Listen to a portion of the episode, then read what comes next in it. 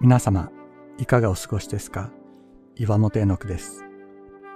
今日も366日元気が出る聖書の言葉から聖書のメッセージをお届けします。2月5日、人生の決定権。日本人は占いが好きです。あちらの占い師、こちらの占い師のことが話題になり、霊能者と呼ばれる人たちが世間の注目を浴びます。テレビが朝から垂れ流す占いが頭から離れず、あちらの神社、こちらの神社のおみくじに一喜一憂する。聖書は占いの愚かさを次のように指摘しています。あなたに助言するものが多すぎて、あなたは疲れている。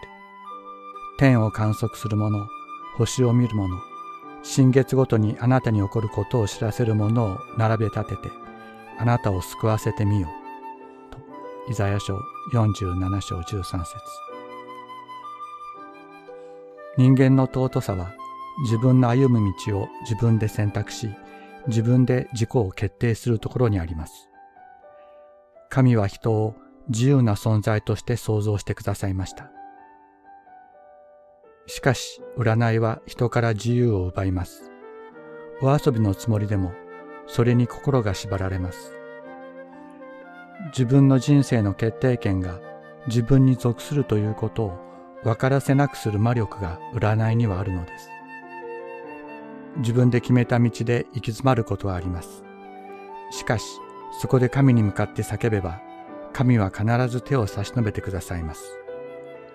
人生の道、右に行くか左に行くか悩む時もあります。その時は神に直接相談すればよいのです。占い師のようには答えてはくださいません。しかし、自ら決断する勇気を与えてくださいます。そして心の奥底に光を照らし、平安を与え、歩むべき道へと導いてくださる。あなたは自由なものとして創造されました。尊いものとして創造されました。この自由と尊さを得体の知らない者に売り渡してはなりません。たとえ主があなたに苦しみのパンと虐げの水を与えられても、あなたを教える方はもう隠れることはなく、あなたの目は彼を見続ける。